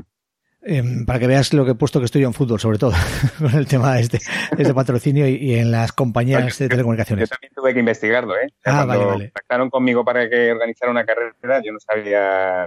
De hecho, Finet a mí me sonaba fitness y digo, pues a ver, esto de fitness work ¿qué es? Y no, no, es Finet Work. Y A mí me pasó lo mismo cuando lo vi, lo vi por primera vez, lo de fitness. Bueno, ya me lo, me lo contará Luis Pablo. Eh, a ver, cuéntanos, ¿en qué consiste este Fitness World Himalaya Marathon y por qué es esto de Himalaya? Pues mira, te voy a contar, te voy a contar el proyecto porque yo creo que, que es muy bonito y, y te quiero contar, pues esto al final no queremos que sea o no quiero que sea una carrera normal, sino quiero que sea un concepto, un concepto así. Pues mira, cuando contactan conmigo una agencia eh, o la marca a través de, de una agencia para, para que organice una carrera, me hablan de terminar el año organizando una, una carrera formato maratón. Entonces, pues mira, ahora no están las cosas para hacer una maratón en un día, era la maratón de Valencia en diciembre también. Entonces empiezo a darles un poquito vueltas a la cabeza y lo más sencillo hubiera sido, pues oye, una semana para hacer una maratón y que se inscribiera el que, el que quisiera. Pero a mí me gusta siempre darle una vuelta de tuerca a las cosas. Entonces yo ahora hace dos años que me fui a Nepal con el reto Pelayo, las cinco chicas que tuvieron cáncer. Y bueno, a mí es, un, es algo en lo que siempre he estado vinculado y siempre voy a estar vinculado. Entonces vi de qué forma podía vincular una maratón con el Himalaya. Entonces me puse a echar cuentas de las 14 cimas que había no solo en el Himalaya, sino pues en toda la, en toda, bueno, en toda la cordillera del Himalaya y vi que cinco de las cimas sumaban la distancia maratón. O sea, son 42 kilómetros, no son 195, son 42 kilómetros, 205. Pero bueno, ya sabéis que siempre en la distancia maratón hay un margen de, hay un margen de Está, error. está mal medida, está mal Siempre medida. está mal medida, siempre la maratón está mal medida. Entonces, podía sumarlo para abajo para recortar unos cuantos metros, pero dije, no, voy a buscarme unas montañas que, que sumen un poquito más. Entonces, fíjate, esto ya en sí es un concepto muy bonito, ¿no? O sea, hacer una maratón en cinco días que se empieza con el Annapurna, que no es, la gente cuando se habla un poquito del concepto piensan que hay que hacer un Everesting o que hay que correr no sé cuánto, no, no, es simplemente la suma de la, de la, de la altura es la distancia lineal que se tiene que correr. O sea, la Napurna tiene 8.090 metros, pues el primer día, el lunes, hay que correr 8 kilómetros, 90 metros. Ah, Así vale. el martes con el Chojoyu, el miércoles con Makalu, el jueves con Kachenjunga y el viernes termi- terminando con el, con el Everest. Con el ¿Sabes? Everest. Entonces, pues eso es, eso es el concepto, la primera vuelta de tuerca que le dimos al concepto, que yo creo que es muy bonito. Pero claro, Vale. ya la siguiente vuelta de tuerca es menudo año que hemos tenido. O sea, para quién no ha sido una montaña rusa de años, o sea, para quién no ha sido superar las mayores cimas este año, pues lo que queremos es que simbolice eso. O sea, la última semana del año antes de las Navidades, dar la oportunidad a todo el mundo, y cuando digo a todo el mundo es a todo el mundo, de terminar esa semana, cinco días, superando las cinco cimas del Himalaya, las más altas, terminando por el Everest y completando una maratón.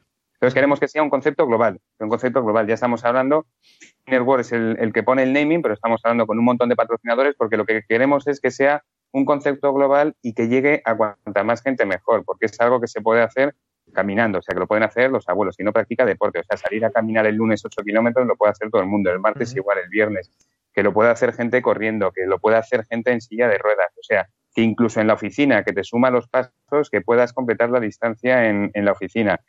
Porque por debajo de todo esto no lo hemos querido vincular de primeras al COVID porque ya está muy visto y la gente está muy harta del COVID, pero sí de fondo queremos que durante esa semana se supere la gente participando en esta maratón que las víctimas que ha habido por, por COVID. O sea, el objetivo que tenemos es hacer algo grande y que cada uno que lo se sienta orgulloso de lo que ha hecho, se sienta orgulloso por superar eso y que le dé fuerza por lo menos para seguir con la lucha hacia adelante. Eh, Luis Pablo, entonces, para que la gente acabe de entenderlo, eh, lo que hacéis es eh, poner en un plano horizontal la altitud vertical ¿no? de cada una de esas cimas, lo sumáis hasta que completen los 42 kilómetros y 205 metros que, que has dicho. O sea que no, no hay que hacer 42 kilómetros y salvar el desnivel de esas cimas, ¿no? Porque es lo, que, es lo primero que te dice la gente. Entonces, ¿tengo que hacer una maratón al día? ¿Tengo que hacer elegir un día y hacer una maratón? No, no. Bueno, cinco Everest y no sé cuánto. Entonces, claro, la Bueno, que gente... se, que, que se lo hacen, ¿eh? que, que hay alguno por ahí que... que Seguro que lo hace, se seguro, que está, que está, si te preguntas por qué está deseando hacerlo. Pero, pero vamos, que no, que no, eh, hay Eso que salvar. hacer también, porque el objetivo es que tú hagas esa semana los 42 kilómetros, 200 metros. Que si luego hay gente que hace 84, 160, 800 kilómetros, bienvenido sea. Pero el objetivo es que como poco esa semana se hagan los, los 42 kilómetros. Y da igual la altitud, me, me- me refiero, da igual el desnivel que salves, ¿no? Eh, da igual. Da igual el desnivel. Pues hacerlo en llano o en tu montaña preferida o donde quieras, ¿no? En tu parque a la de Esto es a, a elección de cada uno. Y como os he dicho, es una carrera que es totalmente gratuita. Posiblemente lo vinculemos a, a un, bueno, pon- pongamos una línea cero que todavía no está en la página web y que será voluntario para el que quiera, para posiblemente un banco de, de alimentos. Pero vamos, que lo importante es que es un concepto de carrera, o sea, que no es una carrera en sí, sino que es un concepto que lo que queremos es simbolizar la dureza de este año eh, trasladado en una semana en la que hacer algo extraordinario que pueda hacer todo el mundo y homenajear cada uno desde su propia maratón que realice esa semana a todas las víctimas que ha habido por el, por el COVID.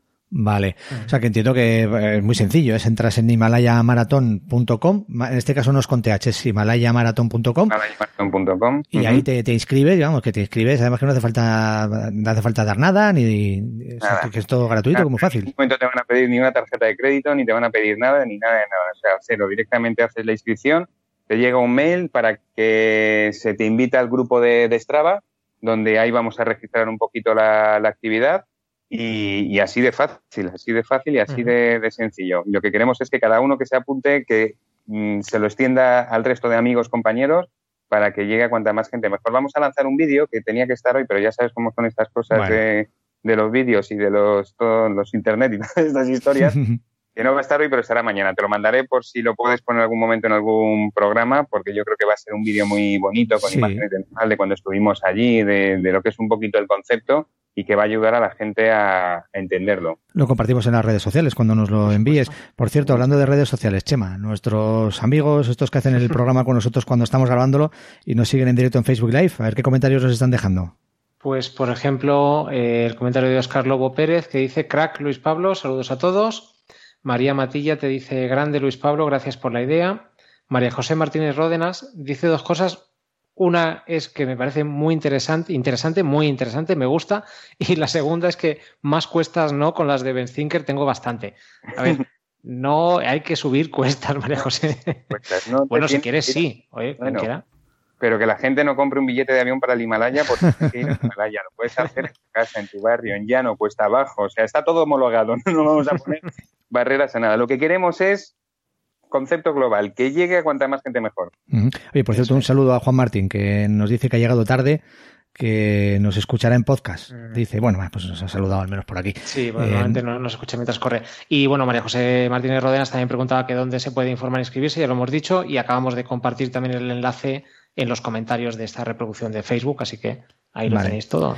Eh, yo, eh, antes de despedirte, Luis Pablo, quiero preguntarte algo ya sobre, sobre tu eh, profesión de sanitario, tu profesión como fisioterapeuta, en este caso el Hospital de la Paz, porque la última vez que eh, interviniste en este podcast, además de hablarnos de otro evento que habías organizado para, para el verano, también nos comentaste un poco cómo estaba la situación y cómo, cómo ves tú, ¿no? Trabajando en el Hospital de la Paz, lo que está ocurriendo con el tema del, del, coronavirus y luego también las personas que estás tratando por, porque por tu labor como fisioterapeuta también tratas a personas que han pasado la, la COVID. ¿Cómo están las cosas ahora y cómo lo estás viviendo tú? Pues mira, igual que septiembre fue peor de lo que se esperaba, la verdad es que octubre y noviembre se ha mantenido bastante bien. Se ha mantenido bastante bien, que eso no quiere decir que estén bien las cosas, o sea, hay muchos pacientes COVID, hay muchos pacientes de todas las edades que ingresan y salen con más o menos secuelas, pero bueno, de momento está controlado. Se dice que si se mantiene esta situación durante todo el año, que ojalá sea así, pues que se puede, se puede soportar. Lo que pasa es que viendo cómo están las cosas en España, viendo cómo evolucionan zonas o países que pasan periodos de tranquilidad, pero que luego otra vez el virus vuelve con agresividad, pues lo que se vive es en una, en una espera con tensión de a ver qué es lo que pasa, porque igual se está bien, de repente empeora un día, se piensa que ya va la cosa a peor, pero al día siguiente se estabiliza, luego todo mejora. Ya sabéis que yo lo, dije la otra vez, a mí lo que más me preocupa, me preocupa muchísimo el COVID, creo que se complicará la, cosa, pero me preocupa mucho el, estado mental y físico de los profesionales mm. sanitarios. Están, mm. Hay que decir que, es, es, medio dramático, es muy complicado, es una situación además de incertidumbre con todos los cambios que hay, que si se abre un hospital nuevo y se llevan a esas personas a otros hospitales, o sea, está siendo muy, muy, muy complicado la, gestión de los recursos humanos de todo el personal de los, de los, hospitales y es lo que, bueno, pues lo que al final puede condicionar mucho cómo va esto, porque, porque el personal sanitario en, este, en esta crisis, que hay que, no hay que olvidar que es una crisis sanitaria, no es una crisis económica, eso es, eso es secundario a la crisis sanitaria, pues necesitamos que todos los profesionales sanitarios estén eh, pues al mejor rendimiento. Igual que el deportista mm, necesita estar al mm. mejor rendimiento, pues esto nos ha llegado de golpe y tenemos que estar al mejor rendimiento todos los que estamos trabajando para el resto de, las personas. Entonces, a ver si de una forma o de otra se consigue estabilizar esta situación, ¿sabes? Que la gente dentro de la gravedad con la que está trabajando en los hospitales por lo menos tenga una tranquilidad, una seguridad de saber que su contrato no va a terminar pasado mañana o que va a ir mañana y le van a mandar a cualquier otro sitio en condiciones que a lo mejor no que sean malas, pero que no es lo mismo trabajar en un hospital que ya conoces porque ya has estado que te manden a un sitio nuevo que desconoces todo. O sea, ahora mismo la gente lo que busca es estabilidad y tranquilidad, tanto los de dentro del hospital como los de fuera. Eh, Luis Pablo, eh, estás eh, dentro de tu em, de tu consulta de fisioterapeuta recibiendo a personas que han sufrido COVID y estés trabajando con ellos. Perdona, que es que no te en tu, consulta, en tu consulta como, como fisioterapeuta, ¿se está recibiendo a enfermos de COVID?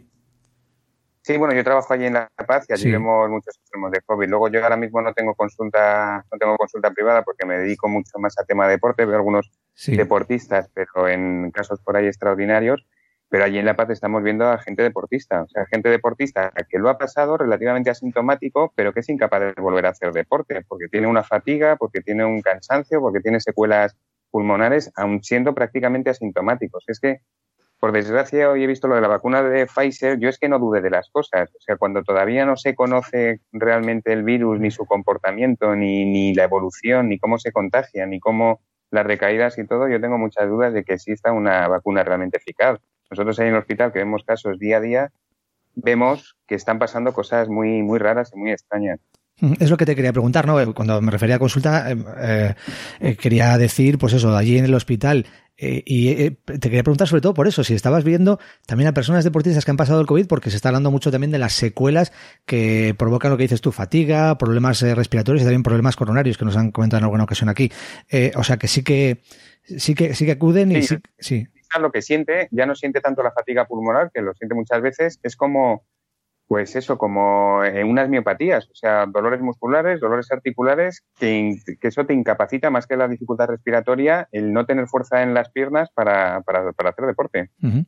¿Y cómo trabajáis con ellos? Bueno, tú como fisioterapeuta, ¿qué, eh, qué labor realizáis con, con, esa gente que viene con esos eh, síntomas, con esas secuelas? Pues mira, lo que hacemos es una readaptación paulatina. Les tratamos prácticamente como a los pacientes con esclerosis múltiple, intentando trabajar la musculatura, pero evitando la fatiga porque se ve que es el sistema nervioso el que está un poquito tocado, o sea que se ve que el coronavirus no solo afecta a los pulmones y los músculos, sino que también al sistema nervioso. Entonces intentamos con delicadeza y sutileza que se active el sistema nervioso a través de la musculatura, pero trabajando con mucha, con mucha suavidad. Pues muchas gracias, eh, Luis Pablo, no solo por contarnos lo del Himalaya Marathon o Maratón, eh, sino también por esto, ¿no? Por ponernos al día de lo que está ocurriendo en un hospital tan importante eh, para en toda España como es el Hospital de La Paz donde tú trabajas. Muchísimas gracias, Luis Pablo. Muchas gracias a ti, Luis, Chema, muchísimas gracias. Gracias, Luis. Que bueno, es Himalaya Maratón, que os espero a todos. muchas gracias por compartir estos eventos. Enhorabuena por seguir con el programa a pesar de las dificultades, que sois unos genios y a ver si nos vemos otra vez, otra entrevista con Himalaya Maratón o con la siguiente carrera. con lo que sea. Yo, o corriendo. Por no, yo, yo corriendo, o sea, yo, a mí me importa, por ejemplo, encontrarme con Luis Pablo eh, mientras él corre y yo corro, nos encontramos de frente, o antes o después tomándonos algo, pero correr con él yo seguro que no, porque vamos, no le puedo seguir ni, ni, la sombra a, a mil metros. o sea que, que nada, que es un crack también en eso. Gracias, Luis Pablo. Muchísimas gracias. Hasta luego. Adiós. Gracias. Eh, por cierto, eh, antes de nada quería eh, comentar, ya que hemos hecho referencia en este caso a una carrera de virtual, una carrera virtual además muy, muy, muy diferente, a, otra que ya también os presentamos hace unos días y era la milla urbana virtual, la New Balance Milla Virtual que organiza nuestro amigo mm, nuestro amigo Gustavo Montes en Argentina, que por cierto, eh, esta mañana, bueno, durante toda la tarde también nos está pasando datos de la participación española. Y hay miles de españoles que se están apuntando a esa milla virtual. Ya sabéis que podéis hacerlo en el club de, os tenéis que sumar en Strava, en la aplicación de Strava, al club eh, New Balance. Y ahí dentro sumaros al reto milla virtual en el que haya miles y miles de corredores de toda Latinoamérica y de España.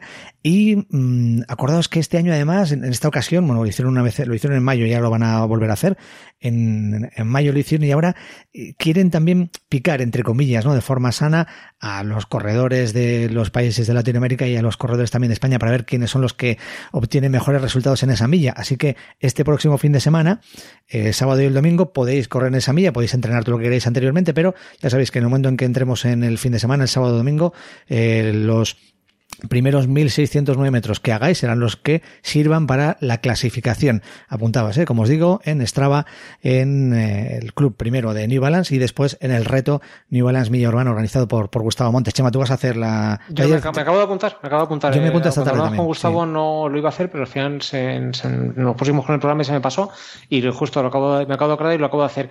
Y si no me equivoco, eh, iba a comprobarlo ahora, el reto en España, en horario español, empieza la, madrugada del sábado al domingo, con lo que es posible que los kilómetros que cuenten sean los del domingo. Vale, vale, vale, tienes razón, tienes razón, eso es, vamos a confirmarlo. Eh, os recuerdo que mm, eh, lo de la milla, pues eso, eh, se hace así también virtual porque no se pueden hacer el circuito sudamericano de milla con las millas al aire libre en formato físico y este año es la segunda vez ya que se hace esta milla virtual que tuvo mucho éxito, que hay miles de corredores de todo el mundo y no sé si eran casi 3.000 los que se habían apuntado ya de España. O sea que muy bien. Yo en mi Strava ya he visto a dos que están. Yo he visto varios también que están, sí, sí. Yo he visto unos cuantos que están ya también y nada, yo sinceramente no voy a intentar ganar nada ni hacer nada, pero voy a intentar superar la marca que hice en mayo. Eh, que no creo que, nada mal, recordemos. Pero creo que lo tengo bastante fácil. O sea, teniendo en cuenta cómo estoy entrenando ahora y por fin ya me encuentro un poquito mejor y he perdido algunos kilos después del confinamiento. Es que en mayo fue justo después del confinamiento, cuando empezábamos a correr. Y entonces eh, ahora las cosas van un poquito mejor porque hemos podido correr un poco más. A ver si podemos seguir corriendo. Eh, mm. Vamos a hablar. dime. perdona, muy rápido. Te confirmo que según la web de millaurbana.com, la NB Milla Virtual, eh, la carrera comienza dentro de cuatro días, tres horas, 51 minutos. Es decir, eh, si tres horas 51 minutos nos darían las 12 de la noche de hoy, de lunes al martes, miércoles, jueves, viernes, la noche del sábado, A las 12 de la noche es cuando empieza la carrera, con lo cual los kilómetros contarán los del domingo. Eso para la gente que está en España. Y por cierto, en España, por supuesto. Eso es, los que estáis escuchando el podcast, que sepáis que lo estamos grabando el lunes mm, día 9, la Almudena, por cierto, festivo en Madrid. Eh, no, perdón. Las... Bueno, igual me desconta, igual es la noche del viernes al sábado, perdón. Bueno, lo, lo buscamos, no, no, te preocupes, lo que lo busque la bueno, gente. Está, la... está, está, el contador de tiempo en la, en, en la web Villa, Urbana, lo digo porque igual hay una gente que está escuchando el podcast el miércoles, que entre directamente en la web y ve uh -huh. cómo se están descontando los días y las horas, pero bueno, que ahora mismo son las 8 y 9 de la tarde del lunes eh, 9 de noviembre y vamos a saludar a otro invitado. En las redes sociales. Búscanos como arroba corre a tu ritmo. Por cierto, antes de continuar, eh, Chema, a través de las redes sociales nos preguntaba César Velasco, que se ha debido de unir hace tan solo unos minutos a la eh, retransmisión de Facebook Live, eh, si eh, la carrera vuela de Valverde sigue adelante. Y sí, el 22 de noviembre, sí hemos hablado de ella antes al inicio del programa y efectivamente se mantiene. Eh, así que nada, por cierto, eh, María José Martínez Ródenas antes hablaba de de la situación que está viviendo ella porque parece que trabaja en un centro de salud, ¿no, eh, Chema? El centro de salud de Lavapiés, concretamente, dice que dice nuestro estado es optimista, por lo menos en el centro de salud de Lavapiés, lo vamos a conseguir. Y añade eh, todo nuestro apoyo para compañeros de los hospitales. Así que nada, pues María José, muchas, muchas gracias por cuidarnos y mucho ánimo también. Y eh, quería leer también, eh, o sea, respecto al, tema de la carrera abuela, eh, lo que, lo que le acabas de responder a César, por un lado eso, por un lado la carrera sí sigue adelante, pero los dorsales eh, los 500 dorsales para la carrera presencial están agotados, con lo cual, César, si estás apuntado, sí pues vas a poder correr en las calles de Valdebeba. Si no estás apuntado, eh, la opción es la carrera virtual que se va a celebrar durante el mismo fin de semana y que las inscripciones siguen abiertas en la web. Claro, no, no habíamos caído en eso. Por cierto, déjame que lea un comentario que es de Juan Martín y dice que, por si se puede comentar algún día, uh -huh. eh, hay un sitio web o algo donde se puedan contar eh, con grupos de corredores de la localidad X, de X localidad. Dice, yo me voy a ir pronto a Plencia y quiero localizar gente. Mira, yo te, te, recomiendo una cosa que funciona bastante bien son los grupos de Facebook. Eh, hay muchos grupos de Facebook. Y ya que me dices que te vas a vivir a Plencia, no sé dónde vives ahora. Plencia es una localidad costera muy bonita que está en Vizcaya, uh -huh. muy cerca de donde yo, yo vivía, de, de Guecho. Y por cierto, en Plencia es donde empecé a hacer mis pinitos como periodista en una televisión local. Eh, le tengo mucho cariño a esa localidad y tengo que decir que allí, por ejemplo, funciona mucho el grupo de Birranes Bilbao. Eh, Sabéis, el, el grupo de Birranes está, tiene delegaciones por toda España y ahí los Birranes de Bilbao se mueven bastante y también se mueven por eh, no solo por Bilbao, sino por localidades cercanas. Así que si buscas grupos de Facebook de eso, de Vizcaya, de corredores en Vizcaya, y sobre todo el de Birranes Bilbao, son bastante activos y tengo algunos conocidos por allí. O sea que, bueno, quizás le pueda servir de, de ayuda a Juan Martín.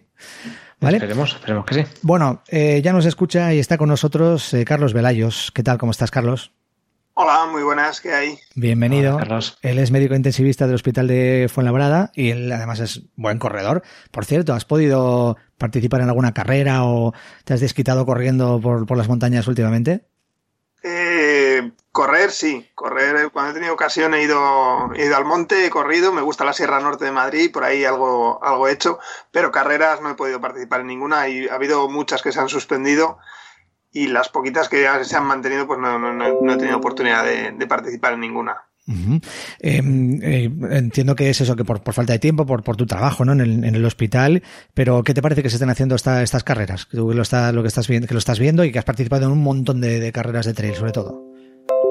Pues eh, yo creo que la, muchas de las que se suspendieron en, en verano y eh, pues en los meses, entre los meses de junio y, agosto, yo creo que la precaución de no volver a, a que subieran los casos y todo eso, pues yo creo que lo razonable era suspenderlas. Entonces, eh, lo vi bien, que se suspendieran y que no, y que no se hicieran carreras, pues porque todavía no teníamos muy claro qué podía pasar. Yo creo que ahora, mmm, con teniendo un poquito las cosas claras, eh, siendo al aire libre, eh, intentando controlar un poco las aglomeraciones y, evitando un poco la, el, hacer las cosas como se hacían antes, sin, bueno, pues con grandes mogollones a la salida y todo eso, yo creo que ahora se puede empezar a pensar en, ir recuperando carreras. Bueno, yo creo que todavía no de forma normal, con, con, mucha precaución y a lo mejor escalonando salidas y estas cosas, pero sí, yo creo que, que podemos ir recuperando esas carreras. Y además que son carreras que están reduciendo el número de participantes para evitar precisamente todo esto que comentas. Bueno, Carlos, eh, tú eres buen deportista y además eres un gran médico y pues por desgracia tienes que estar atendiendo muchos días ahí en, las UCIs a, enfermos de, COVID. Primero, cuéntanos cómo, cómo estáis ahí en Fuenlabrada, cómo está en general, no sé que también comentas con otros compañeros, la situación. Nos hemos preguntado antes también a Luis Pablo, que trabaja en La Paz, eh, cómo estáis viviendo en el día a día los sanitarios ahora. Pues eh, complicado, complicado. Eh, yo creo que el, verano nos dio un poco de tregua. Eh, vimos que bajaban los casos, las hospitalizaciones. En la UCI prácticamente dimos de alta a todos los pacientes COVID y, bueno, pues fue un momento bueno de tregua. A partir de mediados de agosto los casos empezaron a subir y empezamos a ver que las cosas podían empezar a ponerse feas y más aún en septiembre con la vuelta a la normalidad de las vacaciones y todo eso. Y efectivamente, o sea, a partir de mediados de septiembre otra vez la situación fue, se complicó bastante. Y bueno, pues mm, volver del verano, volver de las vacaciones y encontrarnos otra vez ese repunte que hemos vivido en Madrid, pues fue duro. Fue duro porque desanima, porque te coge cansado, porque piensas que se tenía que haber actuado más precozmente para evitar todos esos problemas. Entonces, mm, regular.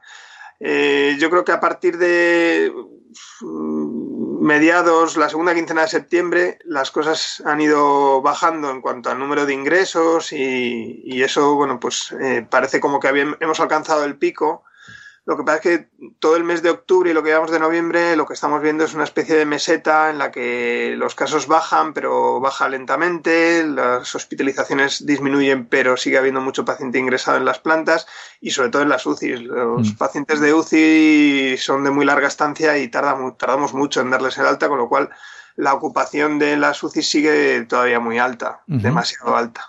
Eh, vamos a hablar de cómo están esas personas que están en la UCI y con qué problemas previos también venían, porque eh, digamos que queremos ligar todo esto a esta campaña que llevamos varias semanas haciendo aquí en A Tu Ritmo, eh, que se llama Corredores contra el Coronavirus y bueno, la que estamos intentando eh, concienciar, ayudados por supuesto por, profesionales médicos, médicos deportivos, epidemiólogos y demás, a la gente para que mm, lleve una vida sana y haga deporte, ¿no? Porque eso después nos puede ayudar primero a no contraer la enfermedad y segundo si la contaremos a pasarla mejor, ¿no? Eso también es que estarás de acuerdo, pero hay, un, hay unos informes, ¿no? Se han publicado varios informes, no solo en España, también en otros muchos lugares, sobre precisamente cuál es la situación de esas personas que están ingresadas, las personas más graves, otros que están hospitalizados graves, los que están en UCIs. Eh, hay un informe al que yo quería hacer referencia, un poco como, como introducción, de unos. Eh, eh, se, han visto varios miles de casos de personas ingresadas en varios hospitales de, de España. creo que eran de Madrid, de Alicante, sobre todo de Madrid y de Alicante, creo que eran de Barcelona, alguno de Barcelona.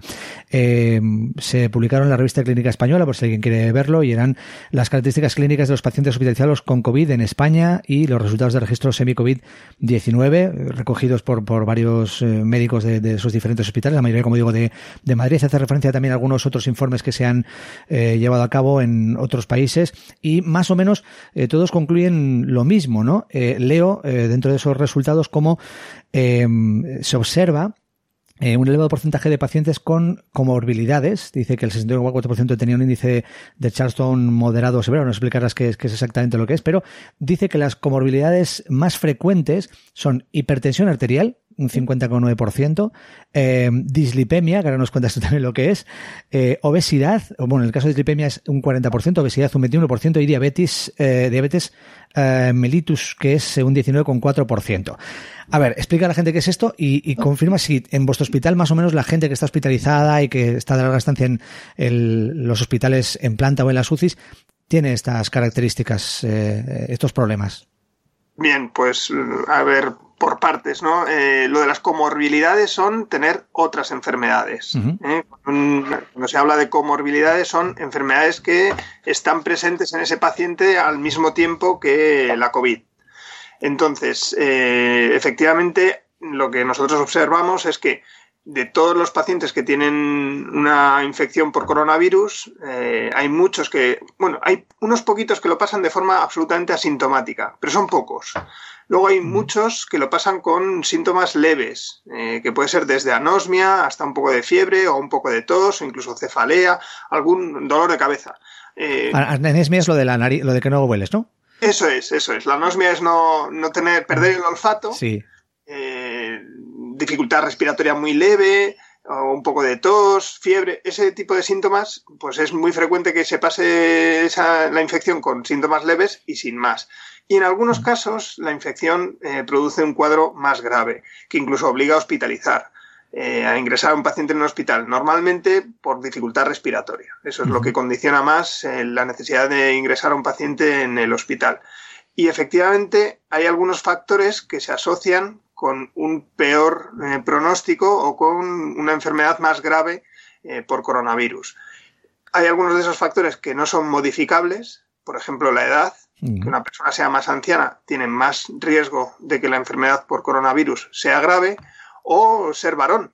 Eh, los hombres tenemos más riesgo de que nuestra de que la infección sea más grave. Pero luego hay otros factores pues que están, están ahí y son esas comorbilidades, esas enfermedades asociadas que, tienen que ver.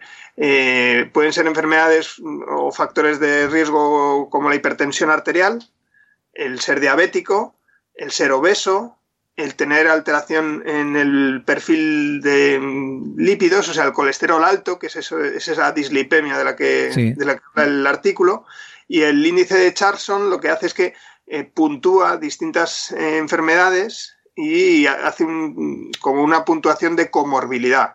Si tienes un Charlson alto, es que tienes varias de, estas, eh, de estos factores, como también puede ser el cáncer o algunas otras enfermedades muy graves, que también puntúan como comorbilidades, ¿eh? junto a estas otras como la hipertensión arterial, la diabetes, ser fumador también es otro factor de riesgo. Entonces, bueno, pues sí, eh, nosotros lo que vemos, sobre todo en la UCI, es que eh, nos llegan pacientes con alguna de estas comorbilidades de forma mucho más frecuente. Ajá, y que son los que agravan la enfermedad y por tanto tienen que, acabar en las UCIs.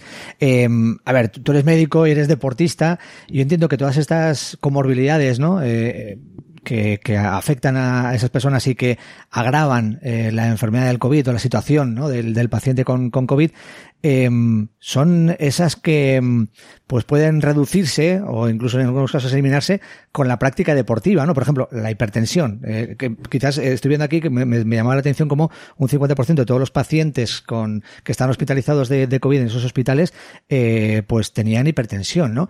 hipertensión o bueno, la dislipemia o la obesidad, que son tres, ¿no? Las tres más, más importantes. Bueno, pues todos sabemos que si practicamos deporte, hacemos un deporte moderado, si llevamos una vida sana y una dieta equilibrada, pues pues, eh, estas, eh, estas dolencias al final pues no nos afectan tanto, ¿no? Es, cierto que luego también puede haber cuestiones genéticas y demás, ¿no? Pero eh, siempre estaremos más predispuestos a no tenerlas si llevamos una vida sana y activa, ¿no? Yo estoy convencido. O sea, estoy convencido de que una vida activa y una vida saludable que incluya el deporte y una dieta equilibrada va a disminuir todos estos factores e indudablemente van, vamos a tener mejor pronóstico. Pero eh, lo que sí que también me gustaría decir, porque es un poco ser riguroso, es que eh, estamos hablando de asociaciones, pero no de causalidad. Es decir, no podemos decir, si eres obeso, vas a tener un COVID grave. No, claro. O, sea, hemos visto una mayor asociación de COVID grave con pacientes obesos o con pacientes fumadores o con pacientes de mayor edad, pero eh, no es lo mismo que la causalidad. ¿Eh? Sí, que, que, ser, que ser, obeso no te garantiza tener, si coges el COVID, tener una, enfermedad fatal o que te ingresen en la UCI. No tiene por qué. Claro, eso ocurre mucho en medicina. ¿eh? Nosotros describimos factores de riesgo que se asocian con una mayor frecuencia de aparición de una enfermedad grave, pero eso no significa que si no, no eres obeso, no fumas, no eres diabético, vayas a estar perfectamente a salvo. Ojalá fuera así, pero no es así. Yo conozco algún caso, incluso de agente deportista, que ha tenido COVID grave. Pero, evidentemente, eso es la excepción, la excepción absoluta. Lo normal, lo que nos encontramos en las unidades de cuidados intensivos, son personas que acumulan uno o más factores de riesgo mm, para una COVID grave. Entonces, eh, pues indudablemente, dejar de fumar, tener una mejor situación respiratoria, porque también las enfermedades pulmonares eh, crónicas, el, paciente eh, bronquítico crónico, que se asocia muchísimo con el tabaco, y ahí sí que hay una relación causa-efecto, pues eh, también es un factor de riesgo para un COVID grave. Entonces, no fumar, hacer deporte, reducir esa obesidad, tener controlada la hipertensión, todo eso son factores que, que van a bueno, pues que indudablemente yo estoy convencido de que se asocian a un mejor pronóstico. Sí, porque esto es como eh, si tú eres fumador y eh, no tienes un cáncer de pulmón, no, te no tienes por qué morirte de cáncer de pulmón. Tienes más, o sea, eh, evidentemente estás usando más papeletas y el factor de riesgo es mucho más elevado que si no fumas, ¿no? Para tener cáncer de pulmón, pero y, al contrario también, hay gente que tiene cáncer de pulmón y no fuma en su vida, ¿no? Eso pero, pero, pero, pero, digamos que es el ejemplo perfecto. Vale, pero, pero que no es lo normal que, que tengas cáncer de pulmón si, si no fumas, ¿no? Hombre, eh, una cosa es hacer esa advertencia de rigor y otra cosa es decir, puedes fumar tranquilamente porque hay gente que no tiene que no tiene que no fuma y tiene cáncer de pulmón. no, es el mensaje, no es, el mensaje, eh, porque vamos, yo creo que lo que vemos en los hospitales y lo que vemos en, en, las UCIs es que los pacientes que ingresan y tienen peor riesgo son estos pacientes con este perfil que estamos diciendo. Entonces, pues eso sí que es una cosa. Hay cosas que no podemos modificar, no podemos quitarnos años pero sí podemos dejar el tabaco. Y sí podemos practicar deporte, y sí podemos hacer una dieta equilibrada, y podemos controlar el sobrepeso, y todo eso va a repercutir no solo además en una, una, un COVID menos grave o menos probabilidades de tener un COVID grave, es que va a repercutir en nuestra salud general, en nuestra, en nuestra inmunidad, porque todas esas, todos esos factores eh, de, de, vida saludable van a hacer que nuestra, nuestro estado inmunitario también sea mejor. Y eso yo creo que eso es un factor también determinante de cara, de cara a superar una infección. Claro, eh, no solo el COVID, es lo que te iba a decir. Eh, todo esto que estamos diciendo debería ser algo normal y asumido por la sociedad, ¿no? Y, y quizás yo aquí quiero lanzar una crítica que, que, bueno, ya hemos hecho en muchas ocasiones a las autoridades, ¿no? Eh, porque quizás se está perdiendo una oportunidad muy buena con todo esto de, del COVID de la COVID, eh, de, de, intentar, pues, hacer un llamamiento a la gente a que lleve una, una vida más sana y, y, se cuide mucho más, ¿no? Porque, por eso, ¿no? Porque no solo por la COVID o por el, lo que puede pasar ahora, quizás muchos dicen, no, es que hay que pensar en el corto plazo. Bueno, pero llevamos desde marzo y el corto plazo se va en larguísimo plazo, ¿no? Si desde marzo, abril hubiéramos dicho a la gente que haga deporte, que de esa manera vamos a reducir el riesgo de, de tener una, eh, una enfermedad de COVID más grave, que, que eso quizás, el hecho de que seamos un país menos eh, eh, sedentario, pues igual hace que cuando vuelva otra ola o cuando vuelva otro virus más adelante, pues igual resulta que no llenamos tanto las UCIs, ¿no? Quién sabe. Ni los hospitales en general. No hace falta que venga una pandemia. Si llevamos una vida más sana, al final los hospitales van a estar con menos presión siempre, ¿no? Exacto. O sea, yo creo que estamos hablando de, de un, determinantes de la salud para todo tipo de enfermedad y eso es una vida saludable y eso es una recomendación universal. Pero claro, en estos momentos pues aún más. Y por ejemplo, que hayamos tenido confinamientos donde no se haya contemplado la posibilidad de salir para mm. hacer deporte, pues mm. también es una llamada de atención. O sea, yo creo que eh, hacer deporte al aire libre, de forma individual o de forma controlada, pues debería ser algo que estuviera a salvo. Y de hecho ha habido países donde ha habido confinamientos donde esa era una excepción que está planteada.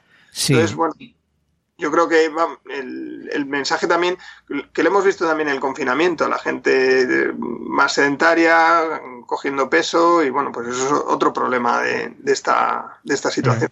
Claro, claro, que no, no, es solo el hecho de que haya enfermos de COVID, sino que ha habido mucha gente que ha salido del confinamiento pues con peor situación, pues con más sobrepeso, con eh, otro tipo de problemas, ¿no? Y, y bueno, el sobrepeso... Sí, nosotros tenemos en nuestra mente pues el deporte, el entrenamiento, el perder la forma, el estado de forma, todas estas cosas. Y bueno, pues mm, no está mal porque nos gusta eso, pero es que las personas mayores que han estado en casa y han perdido eh, esa posibilidad de pasear y salir, están deteriorando también su calidad de vida, su masa muscular. Y eso en una persona anciana es fundamental. Yo eso, a ese respecto, estaba justo ahora viendo en Twitter que Tony Abadía, el, el atleta, comparte un tuit del Ayuntamiento de Zaragoza que, que, acaba de anunciar que tras el decreto ley del Gobierno de Aragón ha suspendido temporalmente cursillos de natación, gimnasia de mantenimiento y un programa que llaman Nada, Nada Cuidando tu Espalda. Casi la gran mayoría de ellos orientados además a personas mayores. ¿no?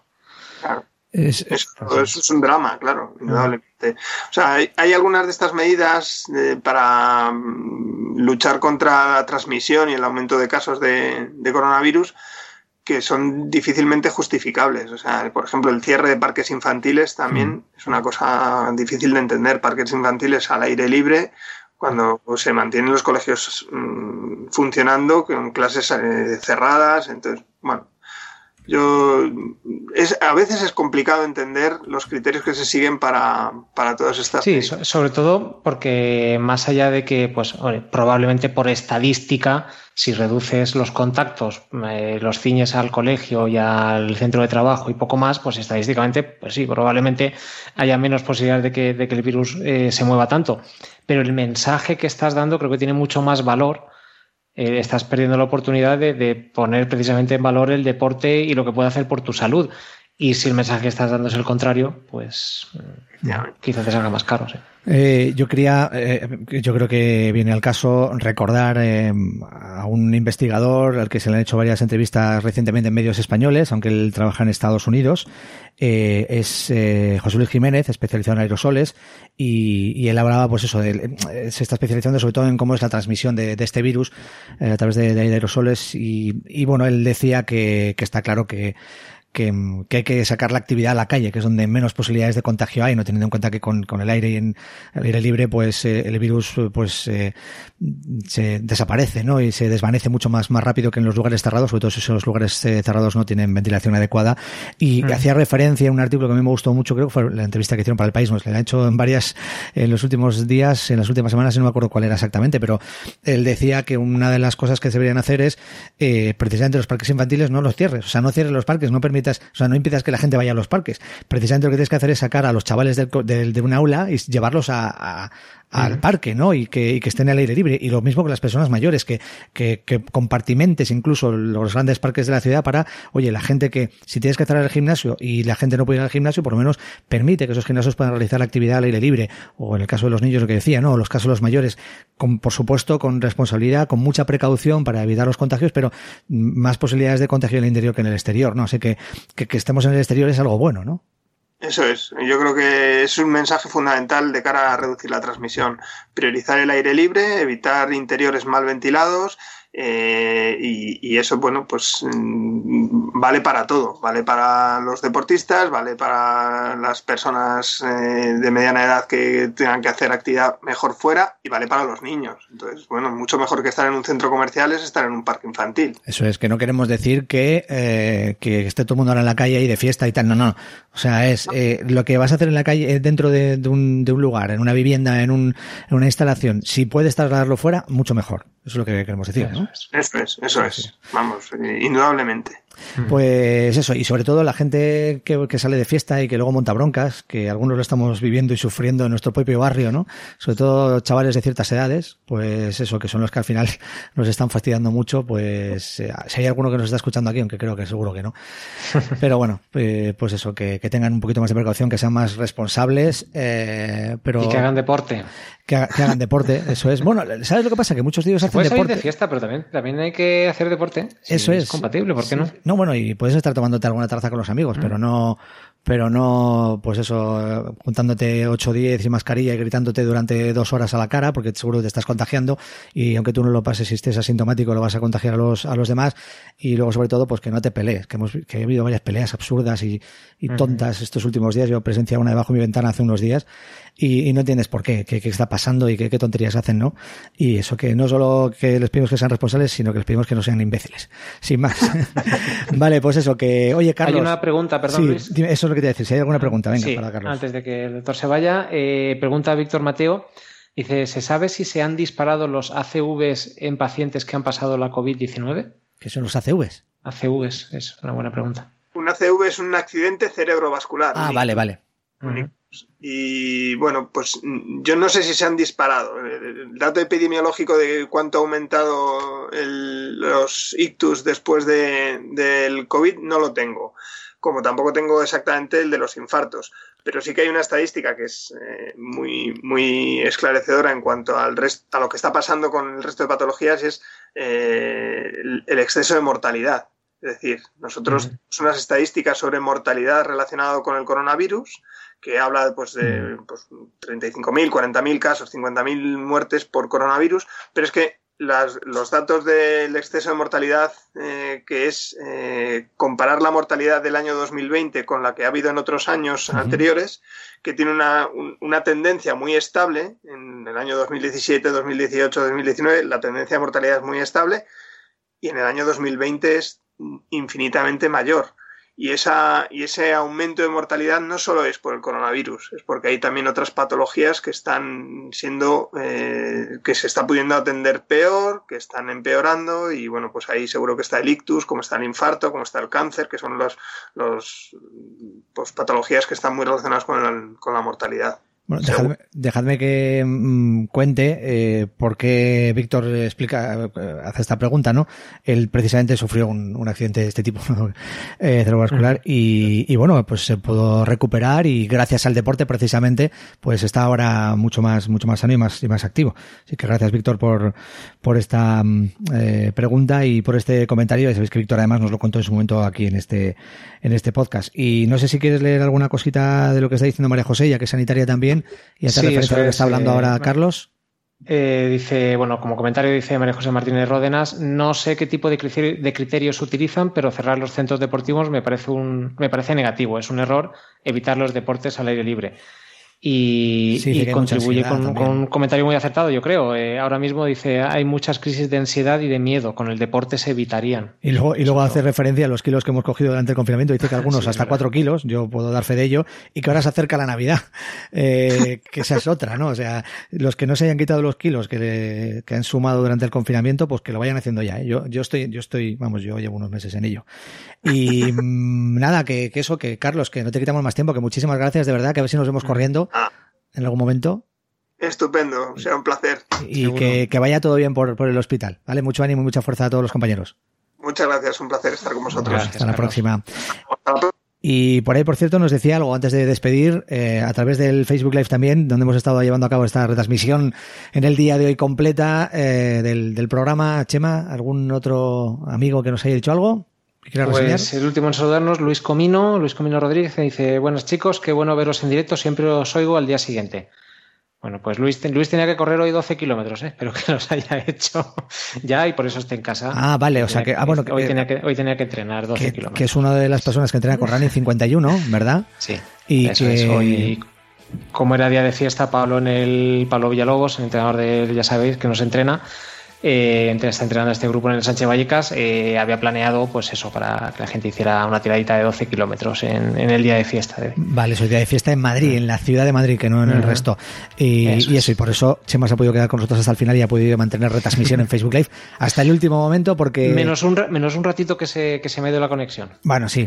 últimamente no sé qué está pasando, pero... Pero se ha, retomado posteriormente. El podcast está completo por si alguien eh, no ha estado durante toda la retransmisión en el Facebook, que puede escucharlo, ya sabéis, en Evox, en Spotify, en Google Podcast, en Apple Podcast, en Spreaker, ahí estamos. Cada semana con todos vosotros. Eh, llegamos, volveremos eso dentro de siete días o de los días que sean, que pasen desde que escucháis un podcast hasta el otro. Así que, sed felices, seguid corriendo, ahora más que nunca. Adiós. Adiós.